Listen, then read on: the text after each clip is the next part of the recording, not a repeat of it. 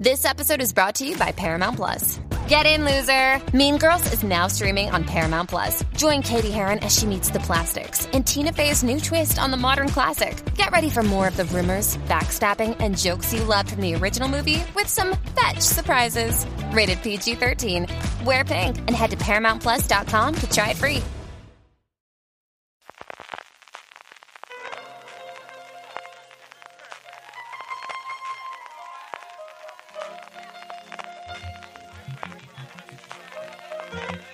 Estás escuchando Fuera de Series con CJ Navas. Bienvenidos a Streaming, el programa diario de Fuera de Series, en el que un servidor, CJ Navas, te trae las principales noticias, trailers, estrenos y muchas cosas más del mundo de las series de televisión. Edición del miércoles 22 de noviembre de 2023, con mucha noticia de renovaciones, de cancelaciones, de nuevos proyectos y de fichajes. Como os dije, la máquina, desde luego, ahora que ya ha arrancado, no para. Antes de ello, un poquito de follow-up. Ayer os comentaba el tráiler de la nueva serie del universo de The Walking Dead, con la vuelta de Danai Gurira y Andrew Lincoln, o lo que es lo mismo, con la vuelta de Michonne y de Rick Grimes, que se iba a estrenar en Estados Unidos el próximo 25 de febrero, que no teníamos todavía noticias de cuándo la iba a estrenar aquí AMC y AMC Plus. Pues bien, el día siguiente, el 26 de febrero, nos llegará a AMC Plus, de momento solamente a la plataforma de streaming del grupo grupo AMC. Desde luego que esta es una gran noticia no solo para los aficionados a The Walking Dead, el hecho de que se estrene al día siguiente de su estreno en Estados Unidos, sino de cara a todas esas series que nos van a llegar en 2024 de la plataforma, a ver si también con estrenos como la segunda temporada de entrevista con el vampiro o ese Monsieur Spade que a mí me tiene totalmente fascinado, se da la misma circunstancia y la vemos justo después de su estreno Allende los Mares. Seguimos comentando inicio de rodaje y vuelta de producciones en Estados Unidos. The Penguin, la serie alrededor del personaje que encarnó en la última película del Vengador enmascarado de The Batman, Colin Farrell, que si recordáis comenzó a rodarse en marzo y se paró evidentemente por la huelga de guionistas, se paró en mayo, volverá a su rodaje una vez que pase este fin de semana Acción de Gracias en Estados Unidos. Max encargó en su momento ocho episodios que van a estar escritos por Lauren LeFranc, que además ejerce como showrunner de la serie. Los tres primeros van a estar dirigidos por Craig Zobel y Matt Reeves, el director de The Batman, ejerce como productor ejecutivo de una serie que continúa justo donde lo dejó la película con el personaje de Oswald Copperpot, con el personaje de El Pingüino. Junto a Farrell tendremos a Michael Kelly, a Clancy Brown, a Carmen Engollo, a Theo Rossi y a Christine Milotti en una temporada que contará el ascenso al poder del personaje en Gotham. Y siguiendo con las fechas de estreno de los distintos canales en abierto, hoy le toca el turno a NBC y ojo, porque muchas de sus series van a volver en enero e incluso algunas de ellas el mismo diciembre. Así va a ocurrir con la segunda temporada de Juzgado de Guardia de Night Court y con una nueva comedia llamada Extended Family que se había rodado previamente ya para la cadena, que debutarán el sábado 23 de diciembre. ¿Y por qué un sábado? Pues porque ese sábado hay partido de la NFL que tiene la NBC en directo y van a aprovechar justo esa ventana para emitir primero Extended Family y posteriormente el regreso de Juzgado de Guardia. A partir de ahí las dos comedias pasarán a los martes, los nuevos episodios se emitirán el 2 de enero y una semana después regresará Found con sus dos últimos episodios y La Brea, de la que luego os hablaré cuando hablemos de renovaciones y cancelaciones. Y a mitades de mes todas las grandes franquicias procedimentales de NBC, todos los Chicago, Chicago Med, Chicago Fire y Chicago PD estrenarán episodios nuevos el miércoles 17 de enero y un día después turno para la franquicia de Ley y Orden con Ley y Orden, Ley y Orden, Unidad de Víctimas Especiales y Ley y Orden Crimen Organizado. El viernes será el turno de Transplant, que se cambia de día en Estados Unidos, y el lunes 29 nos llega The Irrational, los últimos cuatro episodios que estaban ya grabados. Pasando ya al capítulo de premios, ya conocemos a los ganadores de los Emmys internacionales, con gente muy conocida y desgraciadamente ningún premio para ninguna producción española. La única nominación patria que teníamos era en documental deportivo por la serie sobre Alexa Putellas llamada Alexia Labor Omnia Vincit de Prime Video, pues bien, ha perdido contra una serie australiana llamada Harley y Katia que no tengo el gusto de conocer.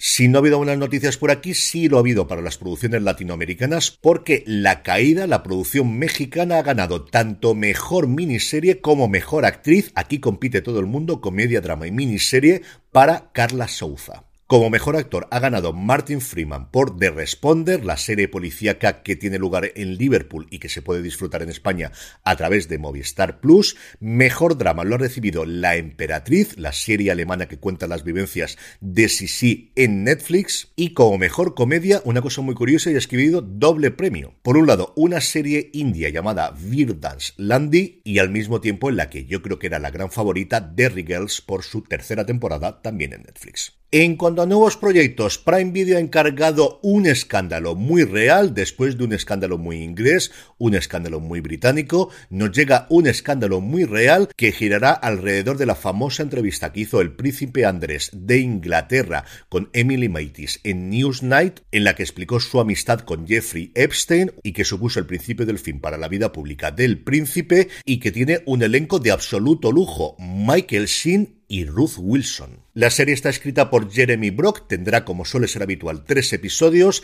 y va a seguir el viaje profesional y personal de Emily Maitlis, el personaje de Wilson, como periodista de Newsnight antes de que realice esa entrevista con el príncipe Andrés. En el reparto tenemos también a Joanna Scanlan, a Alex Jettings o a Eana Hadwick. Julian Jarrod dirige los tres episodios de la serie que está actualmente en producción y que veremos si no pasa nada el año que viene en Prime Video y la que no tiene lugar donde estrenarse más allá de en Suecia a día de hoy a través de Viaplay, un canal de streaming en el país nórdico, es la nueva serie documental en tres episodios también sobre el grupo Ace of Base, que por supuestísimo se llama All That She Wants, la increíble historia de Ace of Base.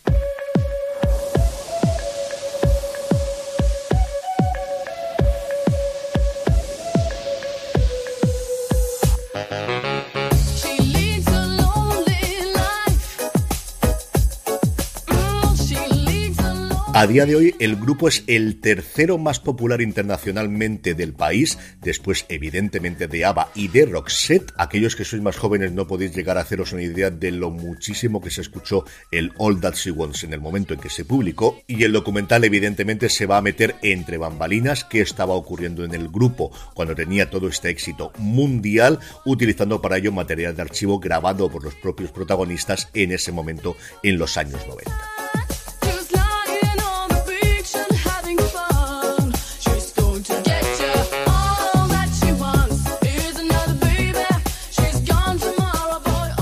En el capítulo de fichajes, la nueva adaptación del Conde de Montecristo que está liderando Billy August para Medawan Palomar todavía no tiene plataforma de estreno, sigue completando su elenco y ha fichado ni más ni menos que a Jeremy Irons. La serie está actualmente completando su rodaje, terminará en el mes de diciembre en Malta, después de haber pasado por Francia e Italia, y como os digo, todavía no sabemos dónde la podremos ver aquí en España. La RAI está metida dentro de la financiación, así que al menos en Italia parece que algún pase en abierto tendrá la misma, pero desde luego que solamente con el nombre del Conde de Montecristo ya era una cosa bastante jugosa, con el fichaje de Irons yo creo que mucho más para que una plataforma se haga con los derechos, si no a nivel mundial, al menos para Europa.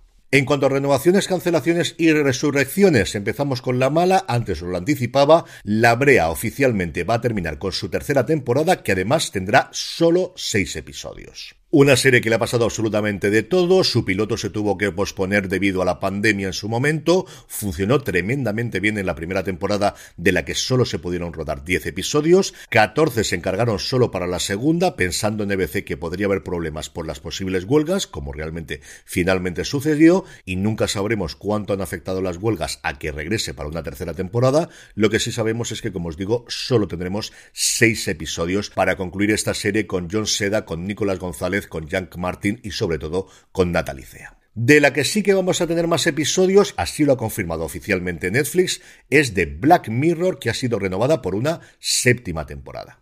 Como suele ser habitual, ni sabemos número de episodios, ni fichajes, ni absolutamente nada. A día de hoy era algo que yo creo que ya estaba confirmado desde hace bastante tiempo, pero Netflix se lo ha guardado hasta que acabasen las huelgas para poder empezar a promocionarla y a partir de aquí a ver qué hacen Charlie Booker y los suyos para la séptima temporada de una de las series, desde luego, banderas de Netflix. Quizá no el fenómeno social que fue en sus tres, cuatro primeras temporadas, pero sigue siendo una serie que se ve masivamente cada vez que llegan nuevos episodios a la plataforma del gigante Y por último, cuatro estrellas, la serie diaria del Access Primetime de Radio Televisión Española, después de emitir más de 100 episodios, ha sido renovada por una segunda temporada en la que tendremos de una tacada la incorporación de Francis Lorenzo, Elisa Matilla, Nacho López, Jorge Suquet y Marta Guerras como la familia Albalada.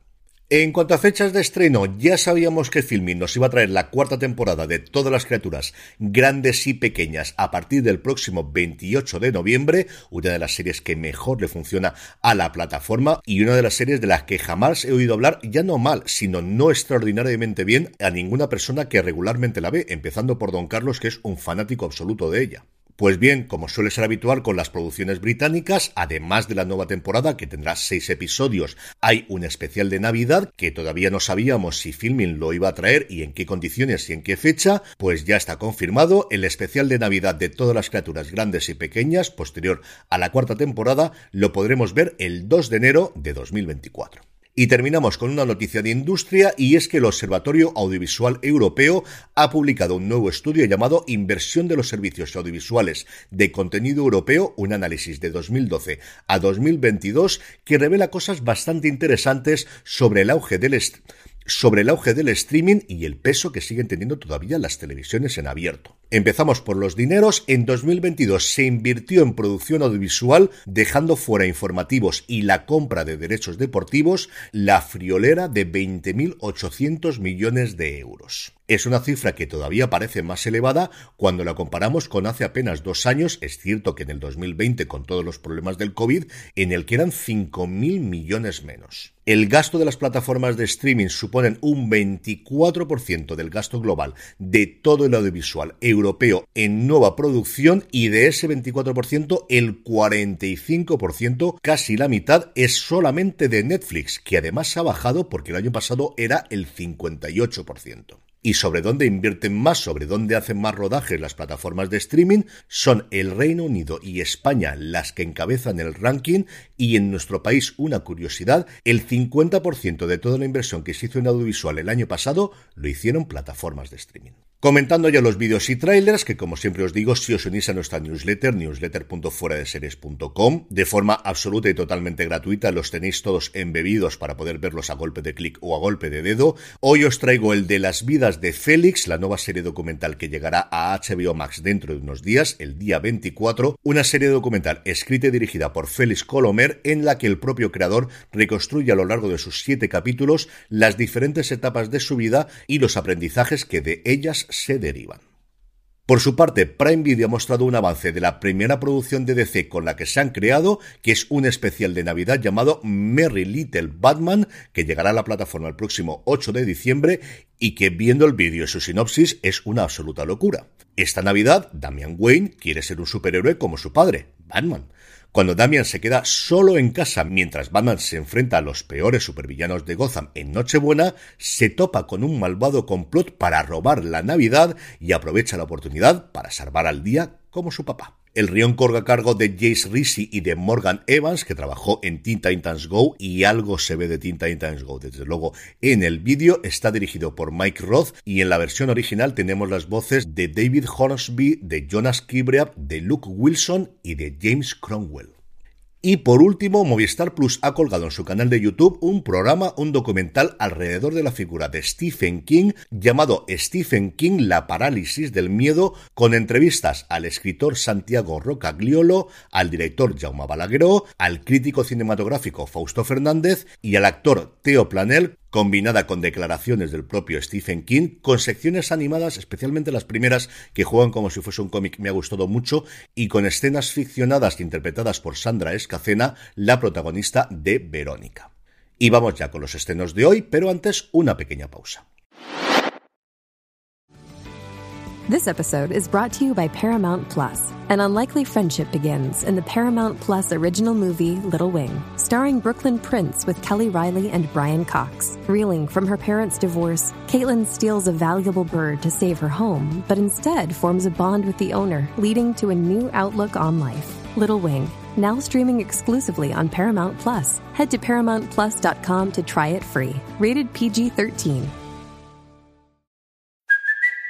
It's Kaylee Cuoco for Priceline. Ready to go to your happy place for a happy price? Well, why didn't you say so? Just download the Priceline app right now and save up to 60% on hotels. So, whether it's Cousin Kevin's Kazoo concert in Kansas City, go Kevin, or Becky's Bachelorette Bash in Bermuda, you never have to miss a trip ever again. So, download the Priceline app today. Your savings are waiting. Go to your happy place for a happy price. Go to your happy price, Priceline. Estamos ya de vuelta, hoy miércoles 22 es el día que llega la Navidad a Apple TV Plus, porque la plataforma de la manzana estrena no uno, sino dos proyectos navideños. Por un lado, el especial Hannah Waddingham en Casa por Navidad, en la que la popular actriz canta, baila y se reúne con muchos de sus compañeros de Ted Lasso, y también una nueva producción animada para los más pequeños de la casa, la adaptación de El conejo de terciopelo. Netflix, por su parte, nos trae la segunda temporada de una serie documental bastante interesante. A mí me gustó mucho la primera, llamada A pedir de boca, dos puntos, cómo la cocina afroamericana transformó Estados Unidos. En la docuserie, el chef y escritor Stephen Stanfield rastrea los orígenes africanos de la comida más popular en los Estados Unidos. Es esta combinación de historia con viajes, con comida, que a mí es una cosa que me encanta siempre. Si no la habéis visto y os gusta este tipo de series, echadle un ojo. Movistar Plus, por su parte, emite a partir de las 9 de la noche un nuevo informe Plus llamado María Jesús Rosa, Derecho a Boxear. En la España de finales de los años 90, el boxeo femenino era ilegal. Las mujeres que practicaban este deporte recibían insultos, menosprecios y la negativa a cualquier solicitud de una licencia profesional. En este contexto, un pequeño grupo de pioneras no aceptó la realidad de una sociedad que rechazaba el boxeo femenino y María Jesús Rosa fue su principal exponente al ser la primera española campeona de Europa y del mundo en este deporte. Esta nueva entrega de Informe Plus a partir de las 9 de la noche y luego evidentemente disponible bajo demanda. Y como todos los miércoles tenemos también nuevo episodio de Cuéntame, el capítulo 412 llamado Herminia el legado. Saltamos a verano del 2001, los Alcántaras se preparan para asistir a la boda de María, que se casa con Jorge en Sagrillas, y el momento de celebración se ve empañado por una drástica decisión que toma Herminia y que afecta a toda la familia. Y terminamos como siempre con la buena noticia del día y es que Disney Plus, con motivo del estreno de su nueva serie Cristóbal Valenciaga, ha diseñado una exposición de la serie que abrirá sus puertas en Madrid el próximo 21 de diciembre será ni más ni menos que en el Real Jardín Botánico de Madrid, donde se pueda ver esta exposición inmersiva que mostrará imágenes y material inédito de la serie y réplicas artesanales de los vestidos que se han utilizado en el rodaje. La exposición se podrá visitar del 21 de diciembre al 21 de enero, desde las 10 de la mañana a las 5 y media de la tarde, de lunes a domingo, y es gratuita si compráis, eso sí, la entrada general del Real Jardín Botánico. Pues algo tengo que ingeniarme para ir, porque de verdad que me apetece mucho, igual que me apetece mucho ver la serie cuando llega a Disney Plus el próximo 19 de enero. Y con esto concluimos streaming por hoy. Gracias por escucharme y recordad, tened muchísimo cuidado y fuera.